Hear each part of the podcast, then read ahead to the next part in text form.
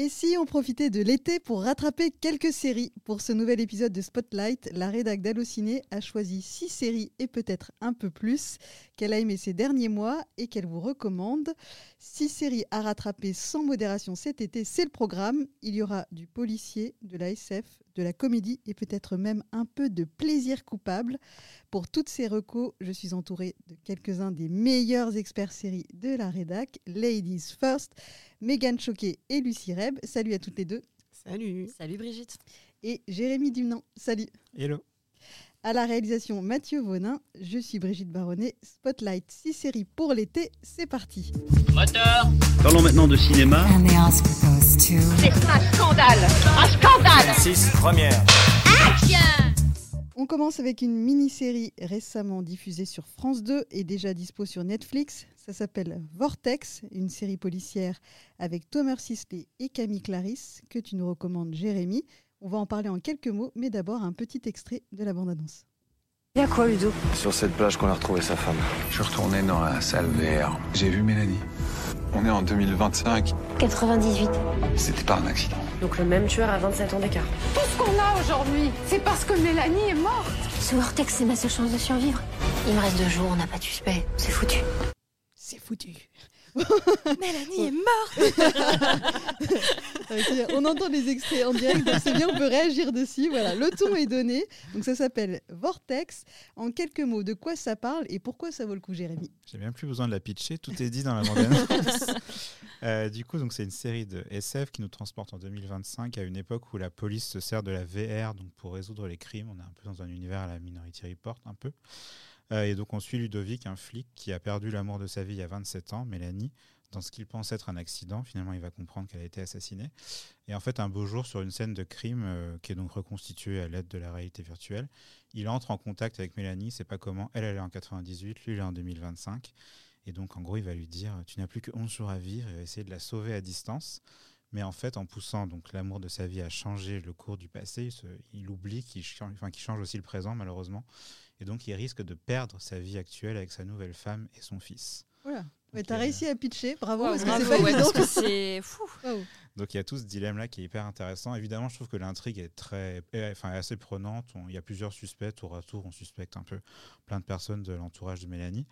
Mais euh, au-delà de ça, moi je trouve que c'est vraiment l'aspect émotionnel de la série qui est hyper fort. Je trouve qu'il y a plein de scènes vraiment bouleversantes, vraiment, vraiment super fortes. Ça me fait un peu penser à la série Awake, que personne ne connaît, je pense, avec Jason Isaacs. Non, qui avait été diffusé en 2012. C'était un peu le même genre d'histoire. Un flic qui avait un accident de voiture et il, se réveillait dans deux réalités différentes. Une où sa femme avait été morte et son fils avait sur- survécu, et l'autre où c'était l'inverse. Et il y avait aussi dans le pilote, je trouve, un truc hyper fort. Et là, j'ai un peu ressenti la même chose. Euh, c'est vraiment assez bouleversant jusqu'à la fin. Je trouve que le, le récit est hyper euh, réussi, hyper tenu jusqu'à la fin. Je trouve que le final est, est vachement bien. Ça pourrait même ouvrir vers une suite, mais apparemment, il n'y aura pas de saison 2. Ah. Non, désolé. Mélanie est toujours morte Euh, les comédiens sont vraiment super. Camille Clarisse, notamment, c'est vraiment la révélation de la série. Elle est, elle est assez, euh, assez bouleversante, d'une justesse assez folle. Thomas Sisley euh, est très bon dans un rôle assez différent de, de Balthazar. Euh, et non, non, c'est vraiment une série qui m'a. Ça a été une belle claque. La- la- L'année a commencé par ça, parce qu'elle elle a été diffusée janvier, en ouais. janvier ouais, sur France 2.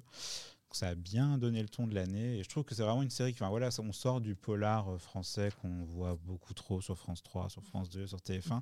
C'est une série vraiment ambitieuse. Et euh, je trouve que c'est un peu la marque, de- enfin, un peu la marque de fabrique de cette saison télévisuelle française. Que sur TF1, il y a eu Syndrome et Prométhée aussi, qui étaient dans, dans un genre différent, l'horreur, le fantastique, qui étaient des paris, des choses qu'on voit très peu à la télévision française. Et qui sont aussi de bonnes séries que je recommande au passage, voilà, que vous pouvez rattraper. Mais si je devais en retenir une vraiment française de cette année, ce serait Vortex, qui est dispo sur Netflix depuis le 2 juin. Donc euh, vous pouvez la rattraper.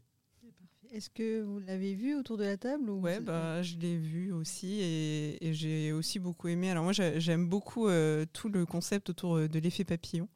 Donc, euh, la première fois que je l'ai découvert, c'était dans le film. euh, L'effet euh, papillon. ouais, voilà, l'effet papillon. bien son nom. Qui qu'on porte bien adore. son nom. et, euh, et donc c'est vrai que j'ai beaucoup aimé tout ce, tout ce concept autour de euh, voilà s'il change euh, quelque chose, bah, en fait il peut perdre euh, la vie que bah, il s'est construite et qu'il aime en fait. Enfin, il a beau aimer sa femme en 98, bah, il aime aussi beaucoup sa femme de 2025 et son fils quoi quand même. C'est, c'est son enfant et, et oui toutes les, les épisodes, je crois qu'il y en- il y en a que 6 en Six, plus. ouais. Ouais, voilà donc. Donc c'est pas très long et ça suffit. Et, ouais, chaque, euh, chaque personnage, chaque, su- chaque suspect, euh, il y a beaucoup de fausses pistes et c'est assez intéressant parce que moi j'ai un peu tendance. Enfin, je trouve parfois dans les séries françaises, on a parfois tendance à savoir qui est le coupable en quelques épisodes ou quelques minutes. Et là, euh, j'avoue que je me suis vraiment laissé porter par le truc et c'était et puis les acteurs, c'était excellent. Donc franchement, ouais, rattrapé là. Et en plus, je trouve qu'on se perd pas trop dans les temporalités. Oui. Enfin, ça, c'est vraiment... Oui, après, moi, je trouve que le 98, euh, je m'y retrouvais pas beaucoup. Je suis- Ah ouais pas très convaincue par le stylisme euh, de 98. Il y a la Coupe du Monde, donc on oui, voilà, c'est ça en fait. 98. c'est oui, en fait, ils ont réussi à faire ce truc de. D'habitude, ils font, euh, ils jouent sur les temporalités en faisant une époque très sombre ou une Mm. époque très lumineuse. Et là, c'est vrai qu'on, ouais, on se perd pas. Et pourtant, ils ont pas forcément beaucoup joué sur euh, sur la lumière. Enfin, franchement, la, la réalisation est super bonne Oui, pour euh, oui. Pour de la SF. euh, c'est super bien fait. Baptiste Beroun, Mm. qui, est- qui avait fait l'école de la vie et mentale. Et ouais, très bon réalisateur. Tu voulais ajouter un mot, Megan Non, juste que bah, moi je l'ai pas vu, mais du coup bah, ça fait encore une série en plus à rajouter dans la liste Netflix. Voilà, voilà, pour cet été. Donc ça s'appelle Vortex avec Thomas Sisley et Camille Clarisse et donc c'est disponible sur Netflix. C'est assurément l'un des événements séries de la saison de Last of Us. La série a débarqué sur Prime Video et a eu, on peut le dire, je crois, beaucoup de succès. Megan, tu as assuré les débriefs en podcast de la série sur Allociné, qu'on vous recommande si vous les avez manqués. Et tu as bien entendu retenu la série dans les coups de cœur de l'année. On écoute un petit extrait et on en parle juste après. Il n'y a pas beaucoup de lecture, mais les images sont plutôt intéressantes. Non, non, non, non, non, pour ça, Ellie, c'est pas pour les enfants. Comment il peut marcher avec ça entre les jambes? Jette-moi ça tout de suite. Calme-toi, ça m'intéresse de savoir pourquoi on en fait toute une histoire. Pourquoi il y a des pages qui sont collées entre elles? Euh. Ça va, je me fous de ta gueule Alors je sais pas si cet extrait est le je sais bon pas si c'est l'extrait le plus, Le plus parlant de, Ah, de la série. Débrouille-toi, à toi de nous Ah ouais, convaincre. bah merci, merci de me laisser avec les pages collantes. Euh, bon, même si c'est quand même une scène euh, importante de la série, puisqu'elle reproduit en plus euh, un- une séquence culte entre guillemets de- du jeu vidéo, puisque donc The Last of Us est une adaptation euh, du jeu vidéo du même nom euh, qui a pareil eu un énorme succès. Euh, donc vous allez peut-être me dire que je fais du forcing avec The Last of Us, peut-être. Peut-être. Sûrement. Mais quand même, j'avais envie d'en parler parce que, effectivement, tu le disais, c'était pour moi aussi l'un des grands événements séries de, de l'année, qui a lancé aussi l'année, hein, qui a- puisqu'elle a été lancée en, en janvier. Et donc, c'était une série extrêmement attendue parce que, adaptation d'un jeu vidéo euh, qui s'est vendu à des millions, millions d'exemplaires. Et, euh, et donc, elle était attendue au tournant parce qu'on sait très bien que les adaptations de jeux vidéo, c'est pas toujours ça. Hein. C'est vraiment pas toujours ça. Je pense qu'il y a plus de ratés que de réussites. Et là, The Last of Us était enfin, enfin une réussite. Euh, de jeux vidéo euh, en live action, je précise, parce que les adaptations en animation sont plutôt réussies. Euh, mais là, en tout cas, c'était une réussite. Euh, donc, The Last of Us, pour revenir un petit peu sur le pitch, c'est une série post-apocalyptique, euh, une série un peu de zombies. Donc, sur le papier, on pense que ça renouvelle pas trop le genre, que c'est pas très, pas très original, certes. Mais c'est vraiment l'exécution et l'histoire principale de la série qui, qui, qui, sort du lot et qui vraiment nous touche au plus profond de notre petit cœur. Euh, parce qu'on suit en fait euh, un duo, donc Joël et Ellie, qui sont tous les deux incarnés par Pedro Pascal et Bella Ramsey, donc un super duo euh, déjà aussi à l'image, dans un monde post-apocalyptique qui a été ravagé par un virus issu d'un champignon. Et donc ce champignon a contaminé une grande, grande partie de la population et donc les a transformés un peu en, voilà, en morts-vivants, en zombies, etc. Et donc l'idée, c'est de survivre. Et en fait, Ellie, donc, euh, la protagoniste principale, euh, est immunisée. Donc elle représente euh, peut-être la clé de la survie de l'humanité. Donc c'est pour ça que Joël a été missionné pour l'amener d'un point A à un point B, donc traverser vraiment tous les États-Unis pour retrouver un groupuscule qui pourrait peut-être être capable de trouver un remède, en tout cas grâce à, grâce à Ellie. Et donc euh, voilà, si je voulais euh, reparler de The Last of Us, c'est parce que je me dis que peut-être, peut-être, il y a une infime partie des gens qui ont pas pris le train en marche en janvier, euh, qui ont un peu laissé la série de côté en se disant que c'était bah, juste une série de zombies ou de toute façon ce serait nul parce que les adaptations de vidéo elles sont nulles. Non, ce n'est pas qu'une série de zombies et ce n'est pas une adaptation nulle d'un jeu vidéo, bien bien bien au contraire. Donc si jamais vous aviez euh, laissé la série de côté, rattrapez-la. D'autant plus que euh, on a appris très récemment que la série euh, ne serait plus disponible à partir du 15 juillet sur le catalogue basique de Prime Video. À, à partir du 15, il faudra prendre le pass Warner à 10 balles par mois. C'est un point important. Euh, donc, si jamais vous voulez vraiment la rattraper, là, euh, c'est le moment. Vraiment, vraiment, c'est le moment. Sinon, euh, si vous avez pris le Pass Warner, bah, bravo à vous. mais en tout cas, voilà, c'est vraiment une série qui, qui place vraiment l'humain au-dessus du, genre, du genre zombiesque. C'est vraiment. Tout, tout, est, tout est tellement prenant. Les personnages, l'écriture. Il y a des épisodes, euh, notamment le 3 et, le 7, euh, je les spoilerai pas, qui euh, m'ont fait chialer, mais comme pas possible. non, vraiment, c'est une série qui, qui, qui, est vraiment importante et intéressante pour ses, pour ses questionnements moraux aussi. Parce que même si on est dans un univers qui nous est pas si proche que ça, puisqu'on n'est pas on a, connu, on a connu le confinement, mais on n'a pas connu de zombies encore. Enfin, pas encore. Euh, voilà, donc ça pose plein de questions comme ça, des questions morales, euh, euh, des questions même sur les relations humaines. Donc, c'est vraiment des, des, interrogations qui sont intéressantes et qui touchent le plus grand nombre. Donc, voilà, ça vaut aussi pour ça. Donc, rattrapez-la. Et pour les gens qui ont peur des zombies, il n'y a pas beaucoup de zombies. De zombies que ça. ça a été même un, peu un reproche de certains.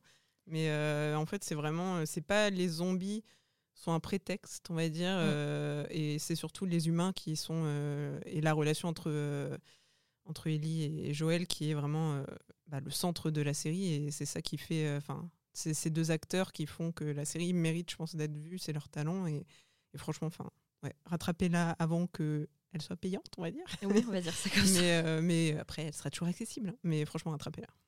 Sinon, il y, a le coffret DVD Blu-ray qui sort aussi euh, à la mi-juillet. Voilà, donc vous avez vraiment tous les moyens possibles pour la rattraper. Donc, s'il vous plaît. Et, et, si vous parlez anglais, alors il y a notre podcast où on a débriefé, etc. Mais si vous parlez très bien anglais, le, les podcasts un peu behind the scene euh, que HBO a mis en ligne sur The Last of Us sont hyper intéressants euh, à écouter, justement sur l'adaptation, en fait, où ils répondaient aux questions de voilà comment ils ont adapté. En fait, chaque épisode, ils débriefaient en expliquant bah, l'adaptation, comment ils ont adapté le jeu vidéo franchement, c'était, euh, enfin, c'est hyper intéressant en parallèle de la série. Ouais, c'est passionnant, surtout que le, bah, podcast, il était fait par les créateurs de la, fin, par les créateurs de la série, donc euh, Neil Druckmann qui est déjà le concepteur du jeu vidéo, donc c'est quand même un point positif euh, pour une adaptation. Et Craig Mazin qui avait déjà fait la série Tchernobyl, pareil, autre reco si vous voulez la rattraper. donc ouais, non, c'est vrai que Lucie a raison, les podcasts behind the scene étaient vraiment ultra passionnants. Et on a plein d'articles sur Allociné qui ont accompagné. Ah là, j'ai gratté. Hein. Pendant plusieurs mois, j'ai gratté, j'ai gratté. donc, euh, plein, de, plein de raisons de découvrir cette série. Et Jérémy, tu voulais ajouter un mot? Est-ce que tu l'as vu, la série? Euh, Oui, oui enfin, je l'ai lâché en cours de route. Il faut ah. que je reprenne avant la fin, de, avant le 15 juillet. Mais c'est une très bonne série. Enfin, J'avais beaucoup aimé, mais après, voilà, la vie. Demain, nous appartient, tout ça, j'ai pas eu le temps. Et je vais continuer. Demain t'appartient, Jérémy.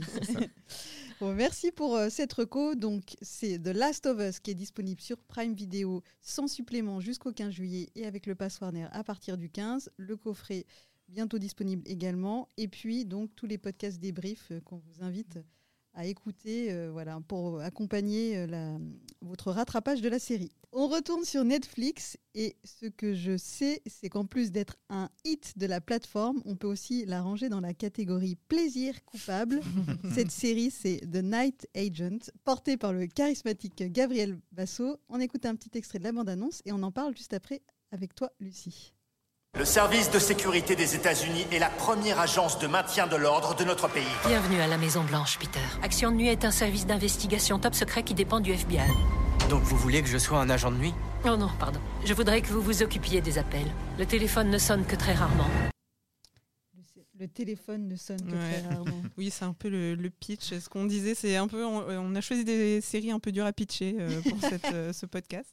Donc, euh, donc en fait, quand on a choisi toutes ces séries, euh, je me suis dit, euh, mettons un peu des choses légères. Et dedans, il y a The Night Agent, qui est un peu... À la base, je n'avais pas du tout prévu de la regarder, puis je me suis dit, allez, les collègues en ont dit du bien, je vais, je vais jeter un œil. Et j'ai été hyper surprise par la série, qui m'a un peu rappelé 24 heures chrono dans les premières saisons, donc un rythme effréné, euh, des épisodes qui s'enchaînent. Euh, T'en regardes un, euh, ça se termine par un cliffhanger, t'as envie de voir tout le reste. Et euh, donc ça suit un, agent du FBI qui a un peu été mis au placard et dont la mission va être de... il est dans une salle au fin fond de la Maison Blanche et il va devoir répondre à, à un téléphone mis à disposition par les agents. Donc les agents sur le terrain ont un numéro, ils appellent ce numéro et lui répond et met en relation, euh, etc. Donc c'est vraiment, il a été mis au placard, euh, ne sert plus à rien. Euh, et il va recevoir un appel qui euh, va un peu l'entraîner euh, dans toute une conspiration où il va devoir démêler le vrai du faux avec l'aide d'une jeune femme rose où son oncle et sa tante ont été tués. Et, euh, donc en fait c'est une, série qui, qui nous apporte, qui nous amène un peu de fausses pistes en fausses pistes. Euh, on suit l'enquête des, des deux personnages. Et, euh, et ce que j'ai trouvé bien donc déjà c'est que on ne devine pas qui sont les coupables. Et en même temps à la fin le dénouement c'est pas un truc où tu dis oula c'est tiré par les cheveux. Enfin voilà ça reste quand même très logique. Et, et puis en plus c'est des personnages que je trouve intelligents c'est-à-dire que, par exemple la, jeune femme donc Rose euh, elle a son oncle et sa tante qui sont morts et, euh, et, en fait à un moment elle se retrouve avec un fichier où elle peut vérifier euh, le nom des personnes s'ils ont fait des choses et elle va quand même vérifier le nom de la personne qui l'aide, qui est en train de l'aider. Donc, c'est-à-dire qu'elle se méfie même de, de, la personne qui est censée l'aider. Elle se méfie de tout le monde. Elle dit Ah, méfie-toi de telle personne. Voilà, c'est pas euh, Ah, je te fais confiance, tu es beau, tu es musclé, je te fais confiance. Non, non, il euh, y a vraiment tous ces trucs de suspicion. C'est des personnages un peu plus profonds, on va dire. Après, ça reste une série euh, légère, mais, mais j'ai vraiment été agréablement surprise par, par le scénario et par toute l'histoire, comment elle est construite. Parce qu'au début, on suit un peu deux histoires en parallèle. Donc, Peter euh, et Rose, et, euh, et, une autre histoire de la fille du vice-président. On se dit, enfin, qu'est-ce que c'est que cette histoire? On s'en fout. Et en fait, bah, forcément, on sait qu'au bout d'un moment, ça va se rejoindre. Et, euh, franchement, c'est vraiment. Si vous avez bien aimé 24 heures chrono, si vous aimez les séries d'espionnage et que vous n'avez pas envie de vous ennuyer, euh, je vous conseille de la rattraper. Elle se regarde très bien, c'est 10 épisodes. Et franchement, c'est parfait pour l'été. Qui est le showrunner? J'espère que c'est pas une question piège. Est-ce qu'on l'a déjà vu euh, Sean Ryan, je, Sean Ryan, je crois. C'est ouais, celui qui avait fait The Shield, non ah, Ok, d'accord. Et oui. SWAT et tout ça. Voilà. Ok. Donc il s'y connaît un peu quand même. Oui, oui. Megan, Jérémy, vous l'avez vu également ou vous, avez, vous allez la découvrir euh, Oui, oui, moi j'ai regardé, mais oui, je suis d'accord. Enfin, je pareil, c'est pas la série où je me suis dit, oh là là, ça va être trop bien. Je me suis lancé dedans, je sais pourquoi, je dirai après. euh, je pense qu'on a tous compris. C'est vrai que c'est très prenant. Enfin, t'en regardes un, t'as envie de voir la suite. Mais oui, c'est un peu, ben, comment je pourrais résumer mon expérience avec cette série, comme les, vous savez, les, les tweets, là, genre, je regarde la série pour le, ah, pour le, le plot, le pour le scénario, ouais, et le plot, c'est Gabriel Basso. euh, voilà, qui est très, très, qui est très, très beau. Et Gabriel Basso, d'où sort-il euh, Eh bien, il avait notamment joué dans The Big C, la série avec Laura Linney, jouait son fils, mais il était pour le coup ado, c'était il y a quand même une dizaine ouais, d'années, mais il était très bien dedans. On l'a vu aussi dans Super 8. En fait, on l'a beaucoup vu ado, et après, il a arrêté sa carrière, il l'a raconté en interview notamment. Il a vraiment fait un break parce qu'il en avait marre de tout ça, il a repris une vie normale, et, et là, il est revenu vers la comédie, enfin vers, vers, le cinéma et tout, et en même temps, il met des vidéos sur, sur les réseaux, on le voit. Euh, travailler dans son jardin, faire des travaux et tout, euh, se muscler ouais. aussi dans son garage. Euh, ça, il a l'air assez normal. Il dit qu'il a une vie très normale chez lui. Il vit au fin fond de la Cambrousse aux États-Unis. Il est très reclus, machin. Je sais pas. C'est oui. un homme bien, j'ai l'impression. Bravo pour les travaux, monsieur voilà. ah, surtout que là, il est genre dans une série qui a fait le hit. Enfin, euh, ouais, ça doit lui faire bizarre quand même d'être. euh, Mais voilà, bon, c'est pas une grande série, mais franchement, c'est sympa à regarder, c'est prenant. Ouais, et il y aura une saison 2. Donc, Mm. Ok, une saison de plus rattraper donc ce plaisir coupable qui s'appelle The Night Agent et que vous pourrez voir sur Netflix sur la recommandation de Lucie et Jérémy. Également présentée comme une des séries événements et immanquables de cette année, c'est Silo. Elle est dispo sur Apple TV+, et a pour actrice principale Rebecca Ferguson, qu'on retrouvera bientôt au générique de Mission Impossible 7. Elle a été projetée en ouverture du festival Cannes Série en avril dernier et très bien accueillie par la presse. La saison 2 a même déjà été commandée, ce qui est toujours bon signe. On écoute un petit extrait et après on parle de Silo. Nous ne savons pas pourquoi nous sommes là. Nous ne savons pas qui a bâti le silo, ni pourquoi nous sommes sous terre. Nous savons seulement que dans le monde à l'extérieur de notre sanctuaire règne la mort. Ça t'arrive jamais de penser au monde au-delà du silo? J'adore parce que chaque fois ça se finit sur des ouais. phrases comme ça. C'est vraiment le sens du cliffhanger. Ouais. Donc, Silo, Apple TV+, et c'est l'un de tes conseils, Jérémy. Ouais, tout à fait. Et encore une fois, ça résumait bien le pitch, la bande-annonce, mais euh, voilà. Ah bah, Toi, tu as eu des bandes-annonces vraiment parfaites, et nous, on s'est tapé des trucs. je, vais essayer de, je vais essayer de resituer. Donc, ça se déroule dans un futur où la Terre a été dévastée, donc l'air est devenu toxique, et les survivants donc, vivent tous dans un silo géant souterrain de 144 étages quand même. Et donc, au sein de cette communauté, il y, a des règles à suivre. Et donc, les personnes qui ne suivent pas ces consignes sont, ben, sont contraintes à sortir du silo et donc à aller vers une mort, vers une mort certaine. Et en fait, un beau jour, il y a une femme, Alison, qui va commencer à se poser des questions sur, sur l'organisation de ce silo. Elle va peut-être se dire que les dirigeants leur mentent depuis toujours sur ce qui se passe à, l'extérieur. Et donc, ben, en fait, son envie de découvrir la vérité va tout faire basculer euh, pour son entourage et pour toute la communauté. Euh, donc c'est une série qui est adaptée d'une trilogie euh, de romans écrite par Hugh Howey, qui a été, je crois que c'est un, gros succès littéraire, notamment aux États-Unis, je crois. Et euh, franchement, la série a un spectacle SF et dystopique assez impressionnant, assez saisissant. Franchement, visuellement, moi, c'est ce que j'ai vu de, de, mieux en série depuis, depuis longtemps. le premier épisode que j'avais vu donc à Cannes Série, Megan aussi, c'était vraiment une claque. Enfin, moi, je suis ressorti là en me disant ah ouais, quand même. Je crois que j'ai jamais ressenti ça depuis The Leftovers. Les séries sont très très différentes, hein, ça n'a rien à voir.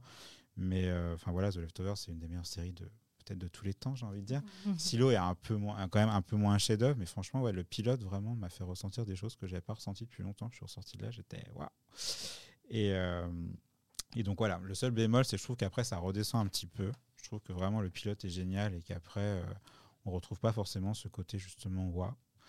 Euh, et en même temps, voilà, enfin, je trouve que la série euh, se suit quand même avec plaisir. Les personnages sont, sont, vraiment attachants. Euh, on a envie de découvrir ce qui se passe dans ce silo, ce qui se passe à l'extérieur. Est-ce qu'on est qu'on leur ment depuis toujours? Est-ce que dehors il fait beau? Est-ce que c'est -ce c'est le village, le silo? Parce qu'en fait tout va bien à l'extérieur. C'est vrai qu'on pense notamment au film Le Village. Donc il y, y, a vraiment plein de questions. Et donc en fait le premier, le premier épisode est beaucoup sur Rashida Jones, donc, qui joue Allison, cette femme qui se pose des questions. Après, on suit d'autres personnages, euh, d'autres personnages au sein du silo, dont le personnage de Rebecca Ferguson, qui arrive à la toute fin du premier. Ça, on peut peut-être le dire, je pense pas que c'est un spoil. Qui est donc une ingénieure euh, dans ce silo et qui va, euh, elle aussi, ben voilà, commencer à se poser des questions, mener son enquête parce qu'un de ses proches est mort. En fait, tout enfin, on parle d'un accident, d'un suicide, mais elle, elle est persuadée que c'est un meurtre. Et donc, voilà, elle va, on va suivre sa quête de vérité, aussi l'histoire du shérif, qui est donc le mari d'Alison. Euh, et voilà, il y a toute une communauté qu'on suit. Euh, c'est vachement bien, bien ficelé. On a envie de, voilà, de connaître les réponses. Est-ce qu'on les connaîtra à la fin de la première saison? Je ne sais pas, parce que donc, le dernier épisode sort le 30 juin. Moi, je suis qu'à la moitié de la saison, j'avoue, j'en ai vu que 5. Je prends mon temps. Mais euh, ouais, ouais, non, c'est vraiment une super série. Il y a une saison 2, donc on suppose qu'on n'aura pas les réponses à toutes nos questions à la fin de la première saison. Mais ouais, non, enfin, c'est vraiment une série. Après, je pense que les, les gens qui adorent l'action seront un peu déçus. C'est pas non plus un c'est pas une série d'action, c'est assez lent, ça prend son temps, mais il y a vraiment une ambiance, une noirceur. Je trouve qu'on pense un peu, je sais pas, à Blade Runner, à Bienvenue à Gattaca, enfin ce genre de références, qui sont quand même pas les pires références cinématographiques. Donc ouais, ouais, non, c'est vraiment une de, une de, mes claques de l'année avec Vortex. Voilà. Vous êtes d'accord, Lucie, Megan? Complètement d'accord. Euh, c'est vrai que il y a ce point commun entre toutes les séries SF qui sont euh, produites et euh, diffusées sur Apple TV+, c'est que en termes d'image, d'esthétique, de mise en scène et vraiment d'imaginaire, c'est toujours assez époustouflant. Je pense, je pense aussi à Fondation, par exemple. Euh, mes fondations, j'avais un peu lâché parce que même si c'était vraiment sublime, c'était beaucoup, beaucoup trop lent et contemplatif. Et surtout, je ne comprenais rien à l'histoire. Alors que Silo, il y a aussi une lenteur, il y a aussi du, contemplatif. Euh, L'univers et l'esthétique sont vraiment sublimes. Mais l'histoire est quand même plus facile à suivre parce qu'en en fait, il y a vraiment un côté policier, un côté thriller. Euh, dans la série qui fait que on a envie de d'en savoir plus et de connaître le fin mot de l'histoire. On le connaîtra pas à la fin de la saison 1, il y aura la saison 2. Et j'imagine euh, une saison 3, vu qu'il y avait trois, trois livres, je crois. Euh, mais du coup, voilà, on se, on se prend vraiment de passion pour l'enquête. puis surtout, Rebecca Ferguson est vraiment, vraiment géniale. Donc, on a envie bah, d'être avec elle quoi, et de, de, connaître les moindres recoins et les moindres secrets de, de ce silo. Et euh, c'est vraiment une très très belle série SF. Ouais. Je pense que c'est l'une des plus belles petites pépites euh, SF euh, de l'année, carrément. C'est vrai que c'est bien construit. En fait, on jongle aussi entre deux temporalités. Enfin, au début, ça commence, après, on passe deux ans plus tard et on on n'arrête pas de faire des allers-retours. Et ça aussi, je pense, ça nous tient aussi en haleine. Ça fait que c'est jamais chiant, en fait. C'est assez lent, mais c'est jamais chiant. C'est ça. On s'ennuie pas. On n'a pas envie de prendre le téléphone quand on regarde la série. Mais c'est vrai que ça aurait pu être vraiment très casse-gueule. Hein, tous ces voyages dans le temps, c'est vraiment. Euh, bah, j'imagine que pour Vortex, c'est pareil. Euh, c'est un exercice qui, euh, qui est vraiment, qui est vraiment casse-gueule. Donc, de réussir à, avoir la fluidité pour passer de temporalité en temporalité, c'est déjà une promesse importante pour une série SF surtout. Donc, ça peut être déroutant aussi parce que le premier, je l'ai dit un peu, le premier est vraiment centré sur Rashida Jones. Après, voilà, on, passe sur d'autres personnages. C'est vrai que si on s'attache beaucoup à elle, on pourrait être un peu déçu. Déçu, oui. Et en fait, non, parce que tous les personnages sont vraiment bien. Donc ça s'appelle Silo et c'est dispo sur Apple TV+. Megan, tu disais à l'instant que Silo était une pépite SF. Ça tombe bien, on va parler d'une autre pépite, mais cette fois-ci pas dans le genre SF. Euh, avec euh, deux stars, excusez du peu, Harrison Ford dans une de ses toutes premières séries, tu vas me confirmer ça, et Jason Segel qu'on avait vu dans How I Met Your Mother, ça s'appelle Shrinking. On écoute un petit extrait et on en parle avec toi. Y a quoi dans ce bol? Des bretzels. Dans l'autre bol Un petit peu d'antidouleur. Juste un peu? Mais c'est juste un petit paquet. Il faut que je te pose une question. Tu vas être comme ça pour toujours? J'en sais rien. Ça fait un an que je fais mon deuil. Tu as toujours le choix. Soit tu te laisses submerger par ce qui t'arrive, soit tu prends la décision d'aller d'avant. Débrouille-toi. euh, Shrinking, donc, qui est disponible sur Apple, TV+. Apple TV+. oui, parce qu'il n'y a que des pépites sur Apple TV+. Et alors, dis-nous tout sur cette série. ça a l'air d'être un peu comédie, mais je me trompe peut-être. C'est une dramédie. C'est une dramédie. Moi, c'est tout ce que j'aime. Moi, je, il me faut euh, un peu des deux. Il me faut du drama, il me faut de la comédie. Et là, c'est parfait. C'est exactement ça. Et je m'adresse surtout aux fans de Ted Lasso. Euh, s'ils sont là parmi nous, euh, parce que Ted Lasso s'est achevé il y a très peu de temps avec la saison 3. donc si jamais vous êtes orphelin, orpheline, que Ted Lasso vous manque, et eh ben regardez Shrinking, qui est aussi sur Apple TV+, du coup. Euh, parce que euh, le les créateurs, ils sont trois, euh, de Shrinking, sont Bill Lawrence, donc qui a co-créé Ted Lasso, mais aussi Scrubs. Il y a aussi Jason Segel, qui est aussi la star de, de la série. Et autre co-créateur de la série, Brett Goldstein, qui joue dans Ted Lasso et qui co-écrit aussi la série. Donc vraiment, ça s'adresse aux fans de Ted Lasso et plus encore. Et donc tu le disais, donc un super casting donc entre Jason Segel, euh, donc qu'on avait vu dans How I Met Your Mother, euh, euh, et puis plein de super comédies au cinéma, notamment Forgetting Sarah Marshall, qui était une super comédie et qu'on adore. et donc le grand, l'illustre Harrison Ford, qui pour moi est dans l'un de ses meilleurs rôles, vraiment. Je, je, trouve qu'on lui a offert de l'or avec ce rôle. Euh, il joue un bougon, un grincheux, euh, euh, mais qui a beaucoup de, beaucoup de subtilité, beaucoup d'humour, et ça se voit en fait qu'il prend énormément de plaisir à jouer ce rôle. on sent que voilà, il avait besoin d'un rôle complètement différent de ce qu'on pouvait lui proposer de, depuis. Et donc, Shrinking, bah, comme son nom l'indique, ça parle de psy, parce que shrink en anglais, ça, ça veut dire psy. et donc, on suit euh, Jason Segel, donc qui joue un, euh, psychothérapeute euh, en Californie qui s'appelle Jimmy, qui est en phase de deuil, comme on l'entendait dans le dans, la bande-annonce. Et vous inquiétez pas, c'est pas plombant, c'est pas une série plombante, vraiment. Donc il est en plein deuil, il a perdu sa femme, voilà, et donc il essaie tant bien que mal de, de s'en remettre avec euh, sa fille euh, ado. Et en fait, euh, il se laisse complètement aller, il, est dans un peu dépravé, il fait de la teuf, il, a, a du mal à élever sa, fille, voilà. Il se laisse un peu aller, et puis à un moment, il se dit, bon, bah, il envoie un peu tout en l'air, et il dit, bon, bah, j'en ai plus rien à faire. Et il dit tout ce qui lui passe par la tête, et même à ses patients. Donc euh, ça devient un peu euh, problématique euh, dans son travail et même avec ses collègues. Et en fait, voilà, il y a tous ses collègues qui vont essayer de l'aider à s'en sortir, à s'en remettre, voilà, à se remettre de la mort de sa femme. Et en fait, il va y avoir plein de nouveaux patients aussi et des anciens patients qui vont bah, finalement l'aider à surmonter cette épreuve-là et à grandir et, à se dire que bah, la vie mérite quand même d'être vécue et même si on a subi un drame, il bah, faut aller de l'avant et il y a toujours, même s'il y a des gens qui sont partis, il y a des gens qui sont encore là. Euh, donc c'est les gens qui sont encore là, il faut aussi s'en occuper et il ne faut pas les laisser euh, de côté. Donc euh, voilà, il y a ce côté, bon pour quelqu'un qui est très cynique comme moi, il y a ce côté très optimiste, très chaleureux, très, très humain. voilà, c'est une série bah, un peu à la tête de l'assaut hein, qui redonne foi en l'humanité. bon, l'espace d'un épisode, hein, donc une trentaine de minutes. Après, on revient dans la vie réelle. Mais, mais ce que je veux dire, c'est que voilà, c'est ce genre de série bonbon qui fait tellement de bien, euh, où tu vraiment tu, tu, tu prends un, bol d'émotions, d'humour pendant, euh, pendant les épisodes et c'est vraiment de voilà ce genre de séries feel good euh, qui te font vraiment du bien. donc si vous avez si vous en avez besoin, si vous êtes en pleine crise existentielle, si Ted Lasso vous manque, regardez Shrinking. C'est vraiment trop bien. C'est 10 épisodes d'une trentaine de minutes. Toute la première saison est disponible sur Apple TV+. Et elle est renouvelée pour une saison 2. Donc ça vaut le coup. Est-ce que vous l'avez vu autour de la table, Jérémy Non. Lucie, Non, non, mais j'aime beaucoup Ted Lasso, qui me manque pas encore parce que j'ai pas vu la saison 3. mais, euh, mais voilà, je regarderai. La vie, tout ça. euh, toujours, toujours. Mais, euh, je suis contente que, que ça soit une série feel good parce que pour le moment, on avait plutôt des séries un peu de, de genre, euh, SF, etc. Et du coup, voilà, c'est. Oui, c'est un petit bol d'air frais. euh, voilà. Après, ça n'empêche que voilà, il y a des situations plus dramatiques, mais ça reste quand même une série, euh, une série feel good euh, qui fait vraiment du bien. Et puis, il y a vraiment une écriture euh, ultra pertinente. Il y a une vraie sincérité qui se dégage de cette série, une vraie authenticité. Et la galerie de personnages, enfin vraiment tous les persos. Il n'y a pas un personnage que tu peux pas aimer. Ça s'appelle Shrinking et c'est disponible sur Apple TV.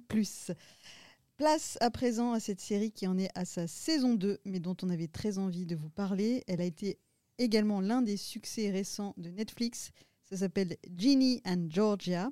Lucie, tu as été conquise par cette deuxième saison. On en parle juste après un petit extrait. Nous vivons dans un monde d'hommes. C'est épuisant de vivre dans un monde dans lequel vous ne comptez pas. J'ai rencontré Georgia Miller. J'ai la conviction qu'elle est dangereuse.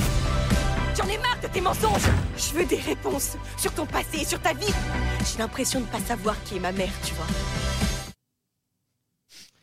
Ça résume encore une fois bien la Ah. série. Ouais, non, il n'y a que moi qui me retrouve avec des extraits euh, compliqués à commenter. C'est ça, des bonnes BA.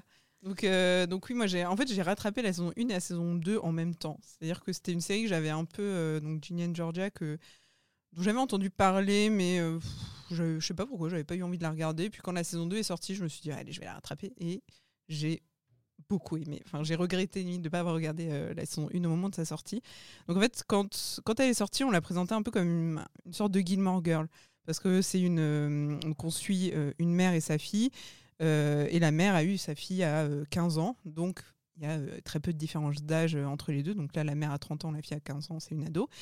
Mais en fait, la comparaison s'arrête vraiment là. C'est une série beaucoup plus sombre que Gilmore Girl.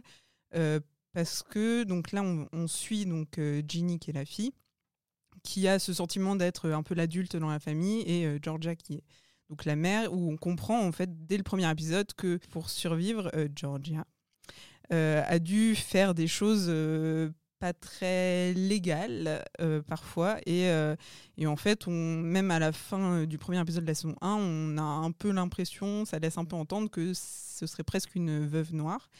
Euh, et donc en fait on se dit euh, ah oui en fait euh, c'est pas c'est pas Gilmore Girl quoi. C'est pas deux une mère et son ado qui s'échangent des répliques à un rythme rapide. Non c'est vraiment une, un portrait d'une famille un peu dysfonctionnelle où où en fait c'est une mère très aimante quoi. Elle protège sa fille mais elle lui cache tous ses secrets. Et, et sa fille Ginny commence en tant qu'ado, elle se rend compte en fait que sa mère lui cache énormément de choses et elle commence à très mal vivre cette situation. Et, euh, donc c'est une série qui va parler euh, bah, de la dépression chez l'adolescent, de l'auto- de l'automutilation, euh, de sujets très graves comme cela. Et, en fait, par un jeu de flashback, on voit Georgia je- jeune.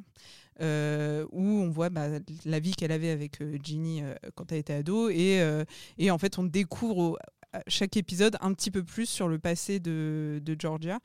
Et c'est vraiment, euh, ça te donne en fait envie de, continuer à regarder. Chaque épisode, tu as envie d'en savoir plus sur mais qu'est-ce qui s'est passé à l'époque, qu'est-ce qu'elle cache, parce que tu comprends qu'il y a énormément de, secrets, elle se méfie beaucoup des gens, euh, il y a des, à un moment un enquêteur qui enquête sur elle, elle a des magouilles quand même euh, un peu étranges.